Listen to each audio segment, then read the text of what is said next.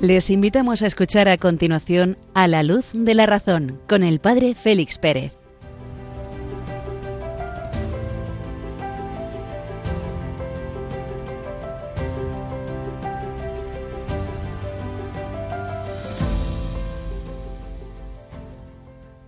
Muy buenas noches, queridos amigos de Radio María. Cuando pasa la medianoche e iniciamos este 22 de diciembre, una hora menos en las Islas Canarias.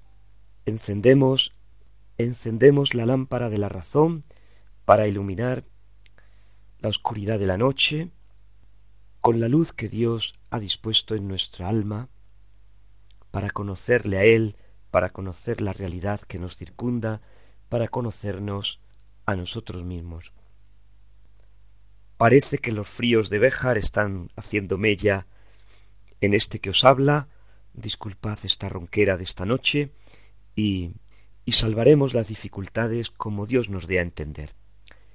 En la primera parte de nuestro programa, introduciéndonos en los contenidos de la encíclica sobre la fe y la razón del Papa Grande, Juan Pablo II, esbozaremos el capítulo primero, Jesús, la revelación del Padre, Jesús, la manifestación del Padre y la Iglesia, y la Iglesia que custodia y transmite esa fe, la Iglesia que custodia y transmite la revelación que Jesucristo ha hecho del Padre y de su misterio.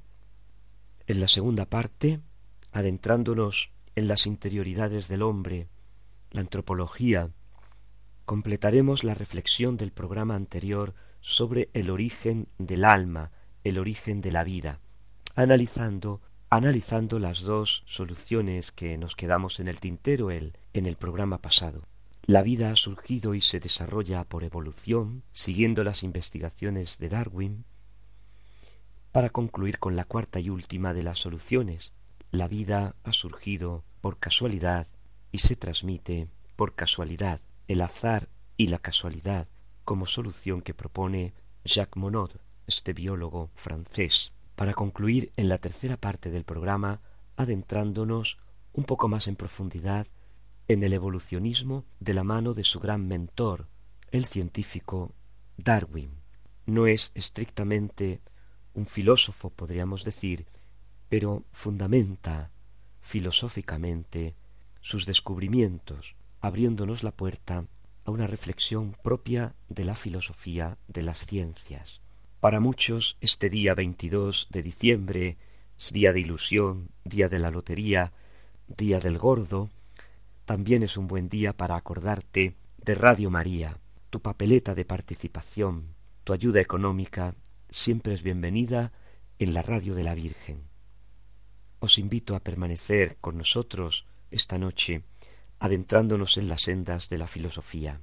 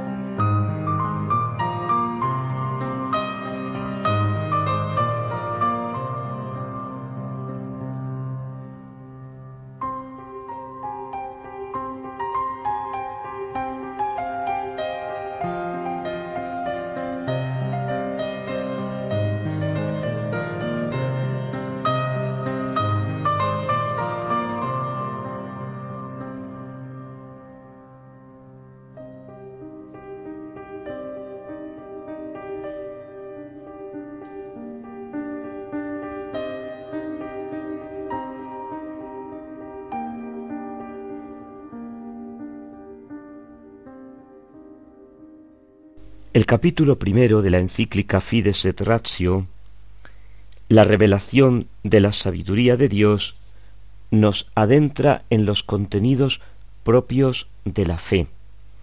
Jesús es el que manifiesta la intimidad, la interioridad del Padre. La Iglesia es la depositaria de un mensaje de salvación que no tiene origen en sí misma.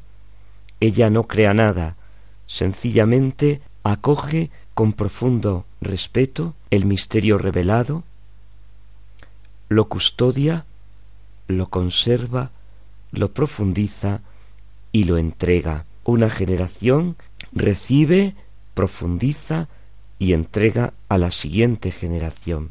Por tanto, el conocimiento que ella propone al hombre de cada tiempo, de cada espacio, el conocimiento que la Iglesia propone al hombre no proviene de su propia especulación, sino del hecho de haber acogido en la fe la palabra divina.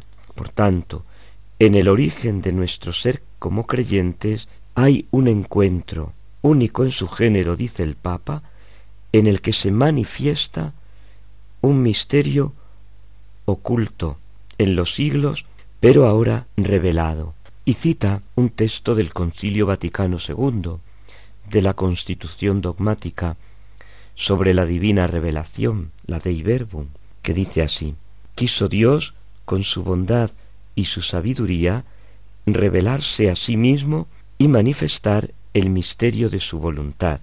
Por Cristo, la palabra hecha carne, y con el Espíritu Santo, los hombres pueden llegar hasta el Padre, y participar de la naturaleza divina. El origen de este conocimiento es Dios, el destinatario de este conocimiento es el hombre, y la finalidad del mismo la vida eterna, el ver cara a cara a Dios. En el inicio de este conocimiento está el amor gratuito del Padre. El fin del conocimiento es la plenitud del hombre, desvelarse los misterios de Dios para poder contemplarle cara a cara. En este itinerario del origen hasta el término del conocimiento divino, nos encontramos en el centro al hombre, el interlocutor de Dios. Este conocimiento divino que se desvela tendrá que tener una adaptación a la capacidad del hombre, porque si no es imposible ese encuentro. De ahí que el conocimiento divino, la fe, el conocimiento humano, la razón, están llamados a encontrarse, están llamados a abrazarse, sin confundirse. Han sido siempre así de fáciles las relaciones entre la fe y la razón, entre el conocimiento sobrenatural y el conocimiento natural? Pues parece ser que no. En el siglo XIX, encumbrada la razón a lo más alto del conocimiento, incluso desvinculada de la realidad, se constituyó en árbitro supremo de todo conocimiento. Todo lo que es razonable, todo lo que está mizado por mi razón, vale. Todo aquello que no está mizado por mi razón no vale. Está atacando el racionalismo ya presente desde el siglo XVII las bases mismas de la fe, negando todo conocimiento que no fuese fruto de las capacidades naturales de la razón. La Iglesia, guiada por el Espíritu Santo, tuvo que salir en defensa, en socorro del hombre una vez más. El Papa Pío IX convocó en 1869 el Concilio Vaticano, que después vamos a llamar primero. En él, en él los padres conciliares estudiaron precisamente las relaciones entre la fe y la razón en la Constitución dogmática Dei Filius, promulgada el 24 de abril de 1870. 70. De este modo, de este modo podemos considerar la constitución de Filius como la culminación de las enseñanzas de la Iglesia sobre la relación entre fe y la razón a lo largo del siglo XIX. Ante la crítica racionalista a los dogmas racionalistas, sólo existe lo que es razonable, el concilio tuvo que sostener con fuerza que, además del conocimiento propio de la razón humana, capaz por su naturaleza de llegar al tal Creador, existe un conocimiento que es peculiar de la fe. Este conocimiento expresa una verdad que se basa en el hecho mismo de que Dios se revela y es una verdad muy cierta porque Dios ni engaña ni quiere engañar. Nos detenemos aquí para adentrarnos en el próximo programa en los contenidos interesantes de esta constitución, de las relaciones entre la fe y la razón. Un momento musical nos dispone para agradecer al Señor el regalo de la luz de la fe.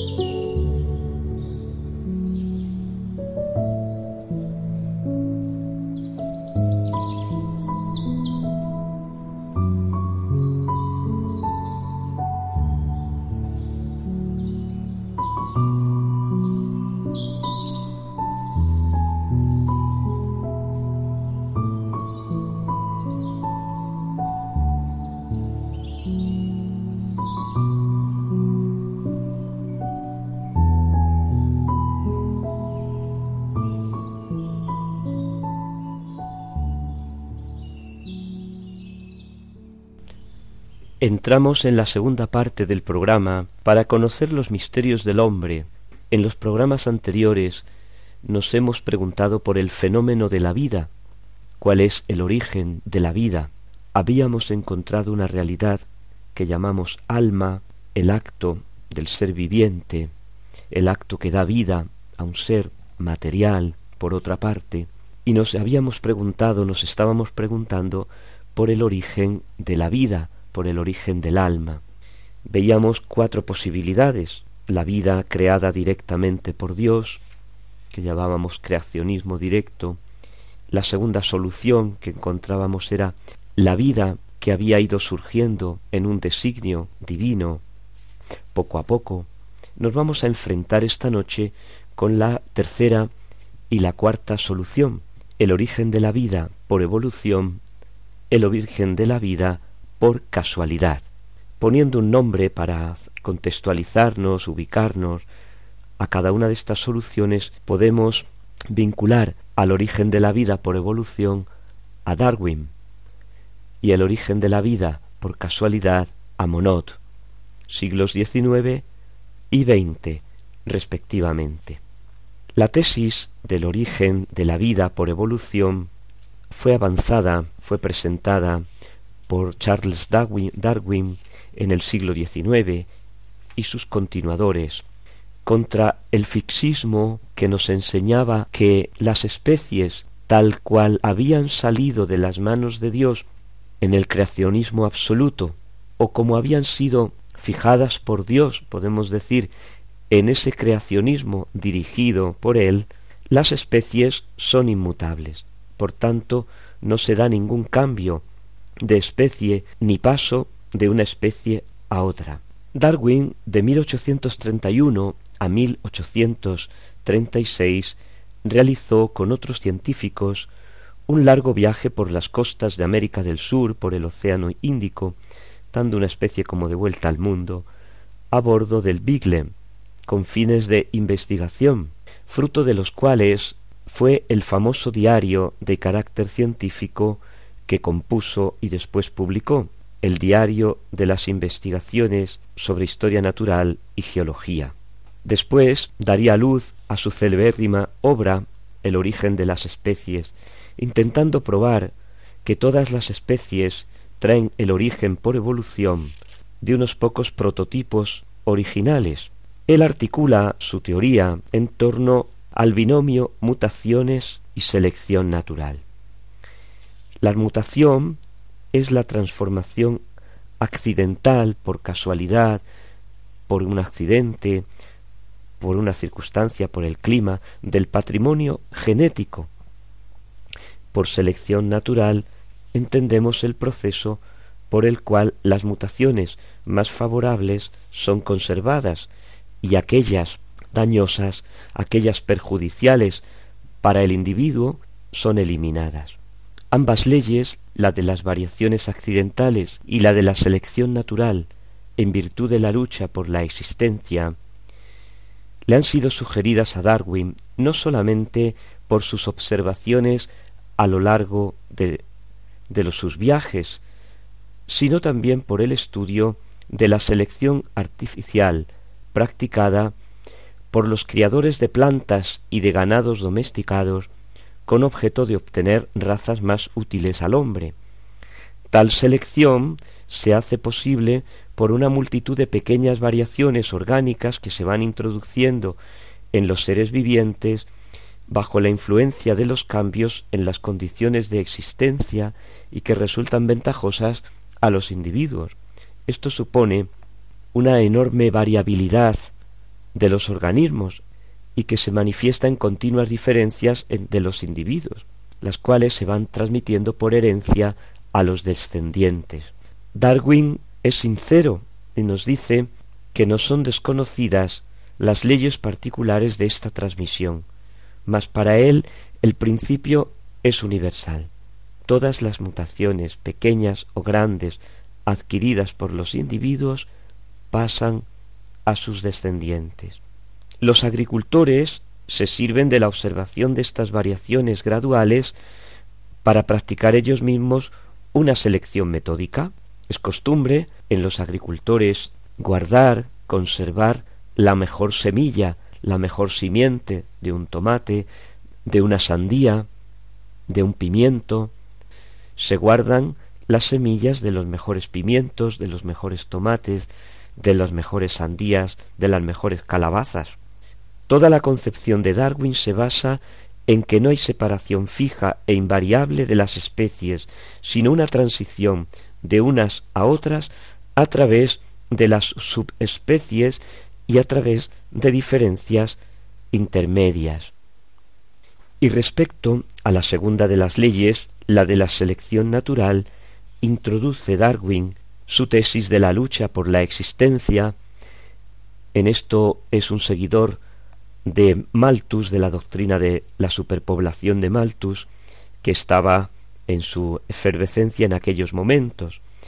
La doctrina de Malthus se aplica con intensidad mucho más considerable en el reino vegetal y en el reino animal, porque ahí no se da ni la producción artificial de alimentos, ni la restricción aportada al matrimonio por la prudencia, como dice en el origen de las especies, Faltos, pues, de medios de vida, los seres tienen que afrontar una lucha por sobrevivir dentro de la misma especie, sean con individuos de distintas especies o con las condiciones físicas de la vida, ventajosas o adversas.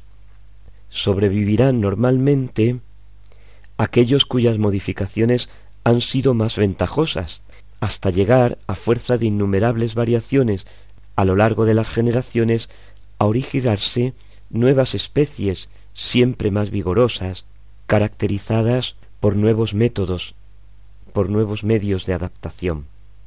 Por la selección natural y su factor impulsor que es la lucha por la existencia, va a explicar Darwin los demás aspectos del fenómeno universal de la transformación evolutiva de las plantas y de los animales a nuevas y más perfeccionadas formas de existencia. Los individuos más fuertes y vigorosos que han sobrevivido en la lucha tienen también mayor capacidad de reproducción y se multiplican más, más rápidamente en el hábitat. Y pasemos someramente a la cuarta de las soluciones presentadas, el origen de la vida por casualidad. Jacques Monod, con la teoría de la casualidad y la necesidad, ha aportado un retoque importante, pero también discutible, a la doctrina darwiniana. Según Jacques Monod, el origen de la vida y su paso de una especie a otra ocurren por casualidad, pero después quedan fijadas en el ADN de modo definitivo, de modo necesario.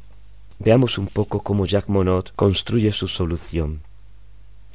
En su obra La casualidad y la necesidad, ensayo de filosofía natural de la biología contemporánea, sostiene que la vida y todo el orden de los vivientes tienen su origen en la pura casualidad.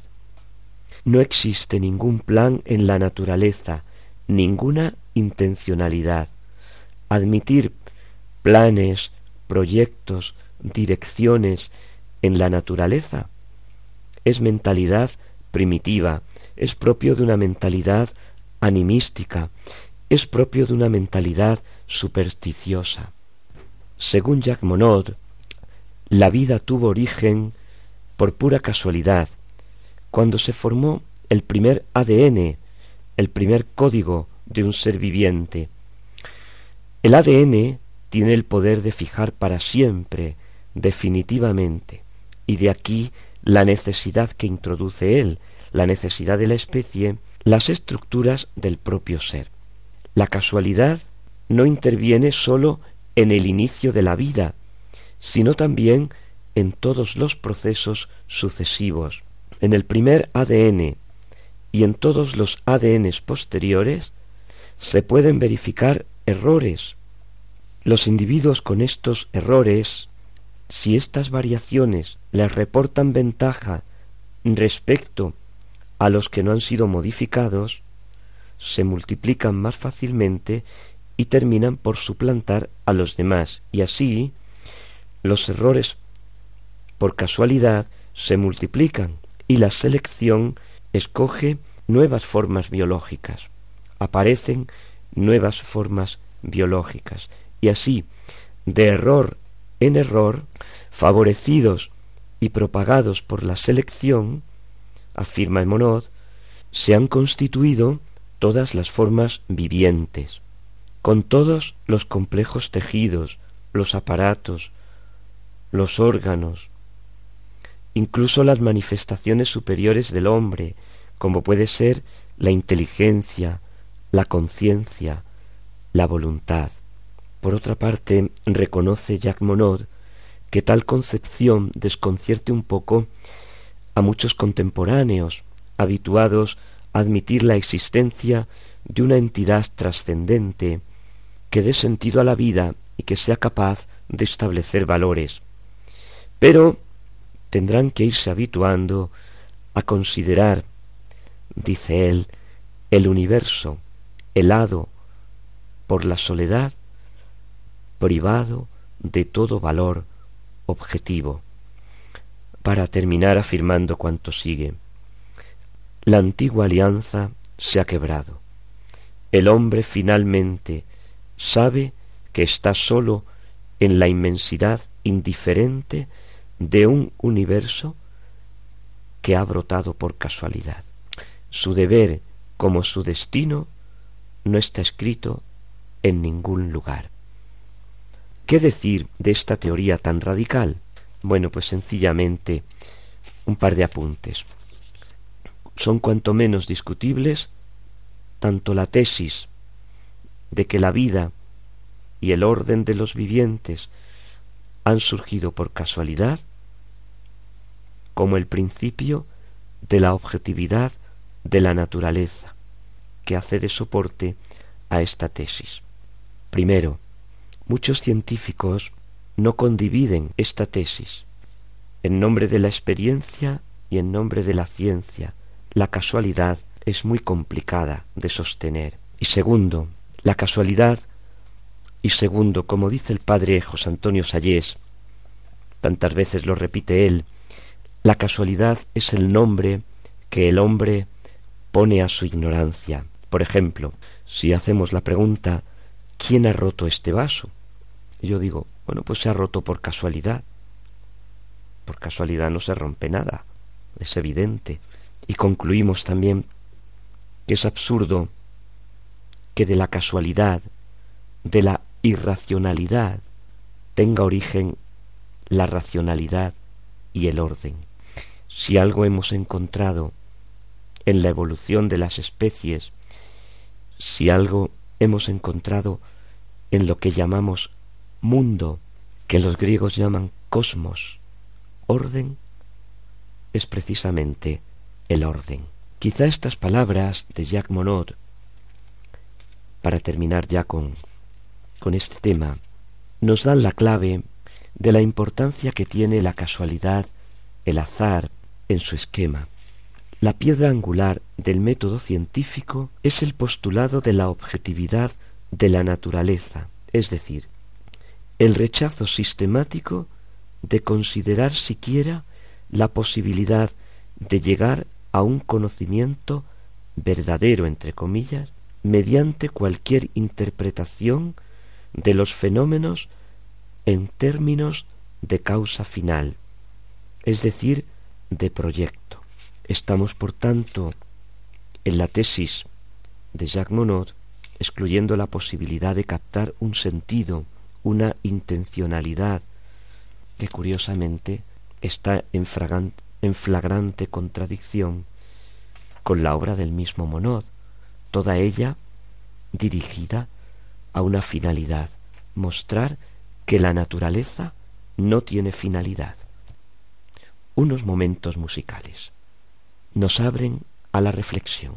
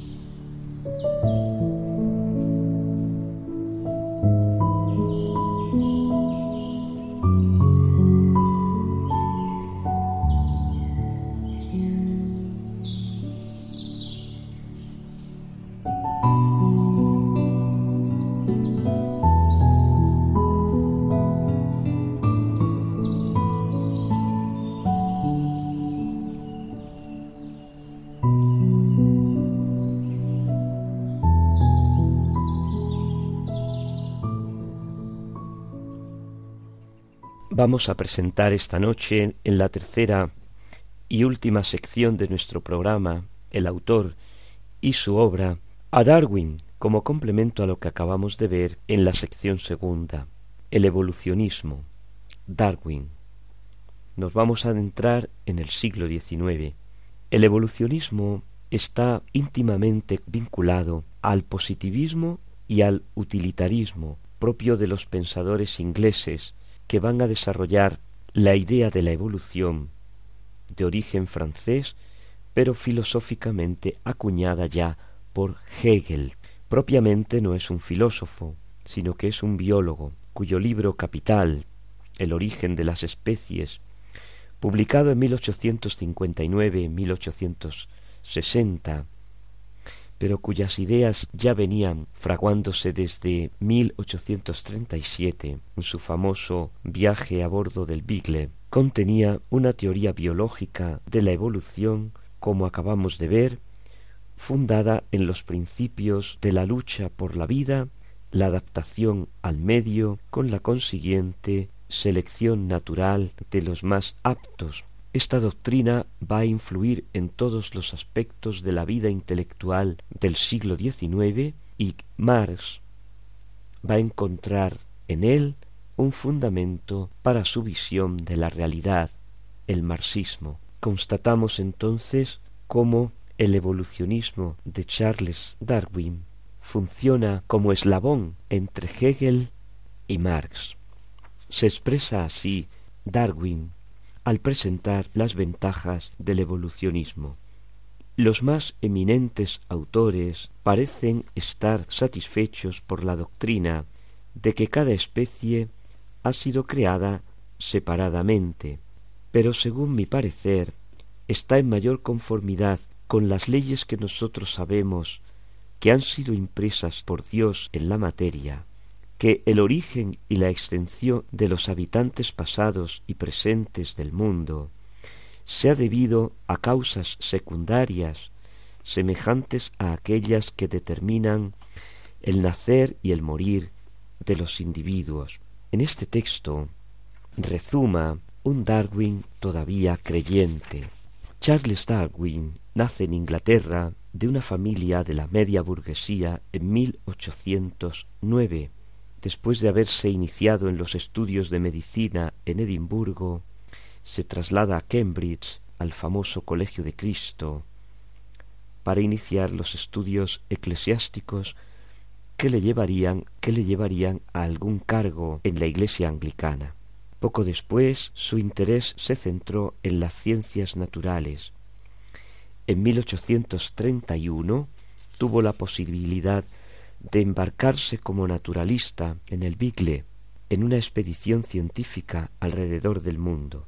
En este viaje, que duró cinco años, tuvo tiempo y modo de recoger una gran cantidad de observaciones sobre la flora, la fauna de los diversos continentes y las varias formaciones geológicas de la Tierra. Todo este material fue recogido en un volumen que publicó con el título Viaje de un naturalista alrededor del mundo. Había partido con la convicción de que todo lo que había escrito en la Biblia sobre el origen y la historia de los seres vivos fuese una sacrosanta verdad, pero todo lo que había observado en su largo viaje le hizo cambiar de idea y llegar a la primera formulación de una teoría de las variaciones de las especies. Posteriormente mantuvo correspondencias con otros científicos y pudo desarrollar y completar su teoría presentándola en su obra fundamental sobre el origen de las especies por selección natural en 1859. Con esta obra el evolucionismo de hipótesis sentimental se convierte en teoría científica. En la última parte de este libro, en su conclusión, nos ofrece el mismo Darwin una espléndida síntesis de todas sus aportaciones. Primero, ¿es posible la evolución? Dice así, si el hombre puede, por sus intereses, escoger con paciencia las variaciones, ¿por qué en las complejas y cambiantes condiciones de la vida no podrían nacer, ser conservadas y elegir variaciones útiles a los seres vivientes? ¿Qué límite hay que poner a esta potencia que obra durante tantísimo tiempo, escrutando la entera constitución la estructura y las costumbres de cada criatura, favoreciendo las mejores y descartando las peores. Yo no puedo poner algún límite en este poder que lenta y maravillosamente adapta cada forma a las más complicadas relaciones de la vida. La opinión de que las especies fuesen inmutables era casi inevitable mientras se consideraba que la historia del mundo se hubiese desarrollado en un breve periodo de tiempo. Y la otra razón por la que los naturalistas del pasado no podían admitir la mutabilidad de las especies era su rígida concepción de la distinción entre especie y variedad. Respecto a las ventajas de la evolución, afirma los más eminentes autores parecen quedar satisfechos por la doctrina de que toda especie ha sido creada separadamente, pero, según mi humilde parecer, según mi parecer, está en mayor conformidad con las leyes que nosotros sabemos que han sido impresas por Dios en la materia, que el origen y la extinción de los habitantes pasados y presentes del mundo se han debido a causas secundarias semejantes a aquellas que determinan el nacimiento y la muerte de los individuos. Y preguntado por estas leyes de la evolución, afirma cuanto sigue. Las leyes principales son las siguientes. Crecimiento, multiplicación de los seres con la reproducción, la hereditabilidad, la cual está implícita en la reproducción, la variabilidad como consecuencia de la acción indirecta y directa de las condiciones de vida y del uso o no uso de los órganos, un aumento grande de llevar a la lucha por la vida y consiguientemente a la selección natural, y ello implica la diversificación de tipos y la extinción de formas menos desarrolladas. Observemos algunos de los elementos fundamentales de la teoría de la evolución como la presenta Darwin. Dice así, en el origen de las especies. Mas si surgen a veces variaciones útiles a un ser organizado, los individuos en que aparecen tienen todas las ventajas de vencer en la lucha por la existencia, y en virtud del principio tan poderoso de la herencia, estos individuos tienden a dejar descendientes con los mismos caracteres de ellos. Yo he dado el nombre de selección natural a este principio de conservación o persistencia del más apto. Este principio conduce al perfeccionamiento de cada criatura y, en consecuencia, en la mayoría de los casos, a lo que se puede llamar un progreso en la organización. No obstante, las formas simples e inferiores persisten largo tiempo cuando son bien adaptadas a las condiciones poco complejas de su existencia. Vemos aquí que la selección natural y su factor impulsor es la lucha por la existencia, los individuos más fuertes y vigorosos que han sobrevivido en la lucha tienen también mayor capacidad de reproducción, se multiplican más rápidamente en el hábitat, apoderándose de las plazas vacantes en una economía de la naturaleza. Por tanto, si una especie no se modifica con la misma rapidez que sus concurrentes, dice él también en otro pasaje, debe ser exterminada. Y sigue diciendo, como cada región contiene ya tanto número de habitantes como puede alimentar, de ahí resulta que a medida que las formas más favorecidas aumentan en número, las menos favorecidas disminuyen y se hacen muy raras. La geología nos enseña que la rareza es precursora de la extinción. Podemos afirmar que las formas más antiguas deben desaparecer a medida que se producen formas nuevas, al menos, al menos si no admitimos que el número de formas específicas aumenta indefinidamente. Y la geología va a demostrar que el número de especies no es infinito en el globo. Esta ley es la que explica que las formas más fuertes han conservado la estabilidad de la especie y por lo mismo explica que sus órganos son más aptos y más útiles a las nuevas circunstancias y que se han perpetuado en mayor serie de generaciones, mientras que las formas intermedias, más incompletas e imperfectas, han ido desapareciendo. Hemos también de decir que la actitud científica de Darwin es leal, porque va declarando a cada paso en sus obras las innumerables dificultades y objeciones que va encontrando él mismo o otros que le ponen contra su doctrina y que trata de explicar y de resolver. A veces se lamenta de la insuficiencia de los documentos geológicos, otras veces de la ausencia de las infinitas variedades intermedias y eslabones de transición entre las especies actuales que según su tesis de la evolución lenta y gradual hubieron de existir y que en el estudio de los yacimientos de fósiles él no logra descubrir. Pero estos hechos manifiestan un maravilloso y ordenado plan creador sin que prueben sin más la derivación y descendencia de unas especies de otras. En esta obra Darwin sostiene todavía la creación por Dios de la vida, afirmando en el capítulo quince cuanto sigue no es de una verdadera grandeza esta manera de considerar la vida, con sus potencias diversas atribuidas primitivamente por el Creador a un pequeño número de formas, o aun de una sola, y mientras que nuestro planeta, obedeciendo a la ley fija de la gravitación, continúa girando sobre su órbita, una cantidad infinita de bellas y admirables formas, salidas de un comienzo tan simple, no han cesado de desenvolverse y de evolucionar aún.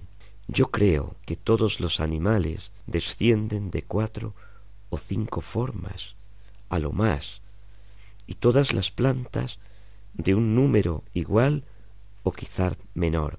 En su gran obra, Darwin todavía se confiesa creyente sin duda, su formación en el Colegio de Cristo durante sus estudios eclesiásticos le lleva a afirmar cómo toda la creación es obra del Creador. En 1871 Darwin publica su segunda obra principal, La descendencia del hombre, avanzando un paso más en la aplicación de su teoría de la evolución al origen del hombre, que lo hace descender totalmente por vía de evolución transformista de una organización animal inferior. En el origen de las especies, Darwin no había hecho mención alguna al origen del hombre, sin duda por respeto a la doctrina de la creación. ¿Qué ha ocurrido entre estas dos obras? Que Spencer, Huxley, Haeckel han ido difundiendo el evolucionismo, hasta llegar al hombre, y Darwin la defiende resueltamente, citando ya estos autores, concluye en su obra. La principal conclusión a la que hemos llegado, y que hoy la mantienen muchos naturalistas muy autorizados, es que el hombre desciende de un tipo de organización inferior, aquel que no se satisface, como el salvaje, de ver a todos los fenómenos de la naturaleza dislocados e inconexos, no puede por mucho tiempo seguir creyendo que el hombre es fruto de un acto separado de la creación. Y es que la evolución hasta la formación del hombre obedece a las mismas causas naturales y mecanicistas que en las demás especies, pues el organismo humano no podría sustraerse a las leyes que rigen las transformaciones de todos los demás organismos. Darwin conoce ya y sostiene, tomada de Huxley, la opinión sobre el árbol genealógico del hombre que los evolucionistas actuales enseñan que el hombre no desciende directamente de los monos, sino de un tronco común de primates. Dice así, el hombre es una rama del árbol simiano del antiguo continente y desde el punto de vista genealógico se le debe colocar en el grupo de los catarrino. Tampoco escapa la vida psíquica del hombre a la teoría de la evolución. Su minuciosa explicación está en línea netamente zoológica, es decir, materialista, parte de la tesis de que no hay diferencia esencial en las facultades mentales del hombre y de los mamíferos superiores, no hay más que una diferencia de grado entre el alma del hombre y el alma de estos animales.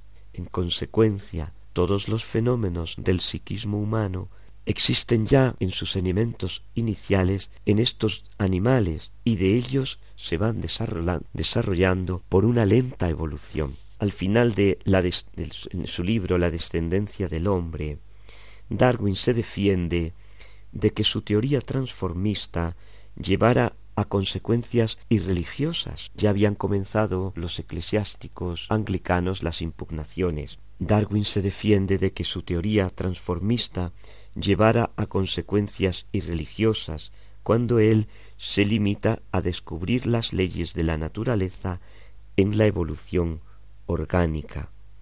Sé muy bien, dice él, que las conclusiones a que hemos llegado en esta obra serán tildadas por alguno como altamente irreligiosas. Mas el que haga tal cosa, comprométase a demostrar por qué razón es más irreligiosa la explicación del origen del hombre como especie distinta de una forma inferior mediante las leyes de la variación y la selección natural que aquella otra del nacimiento del individuo por las leyes de la reproducción ordinaria.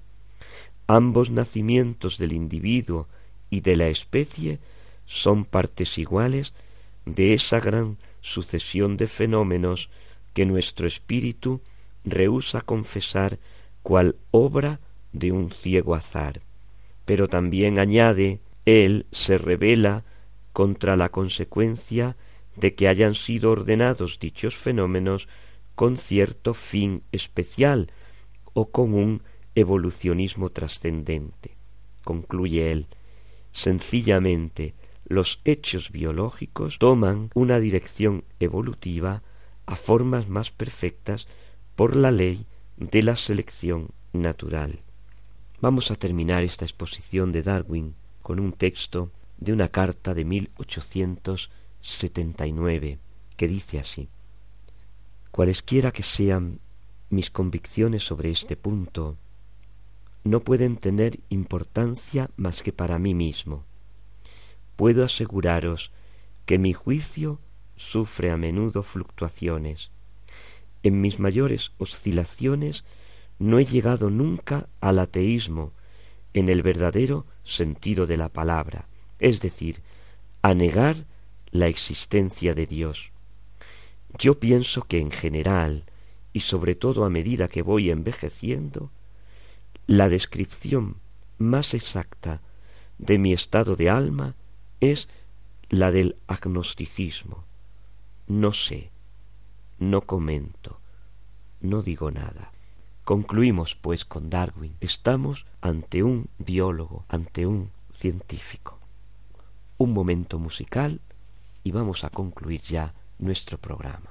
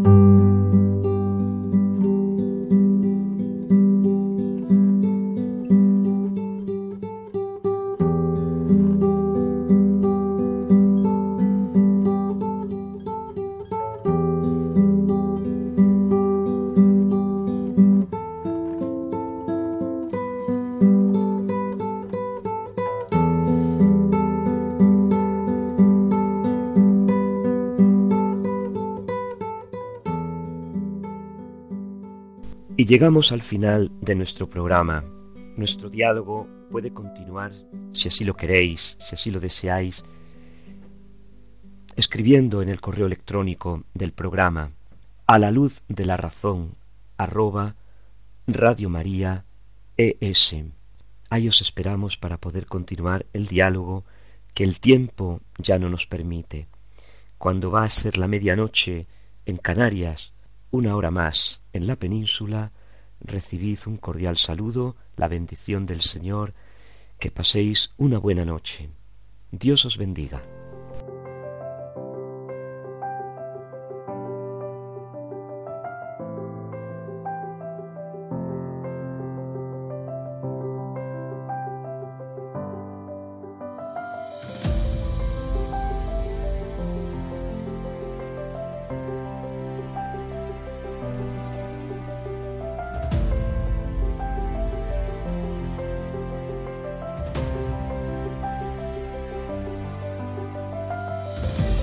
Han escuchado en Radio María A la Luz de la Razón con el Padre Félix Pérez.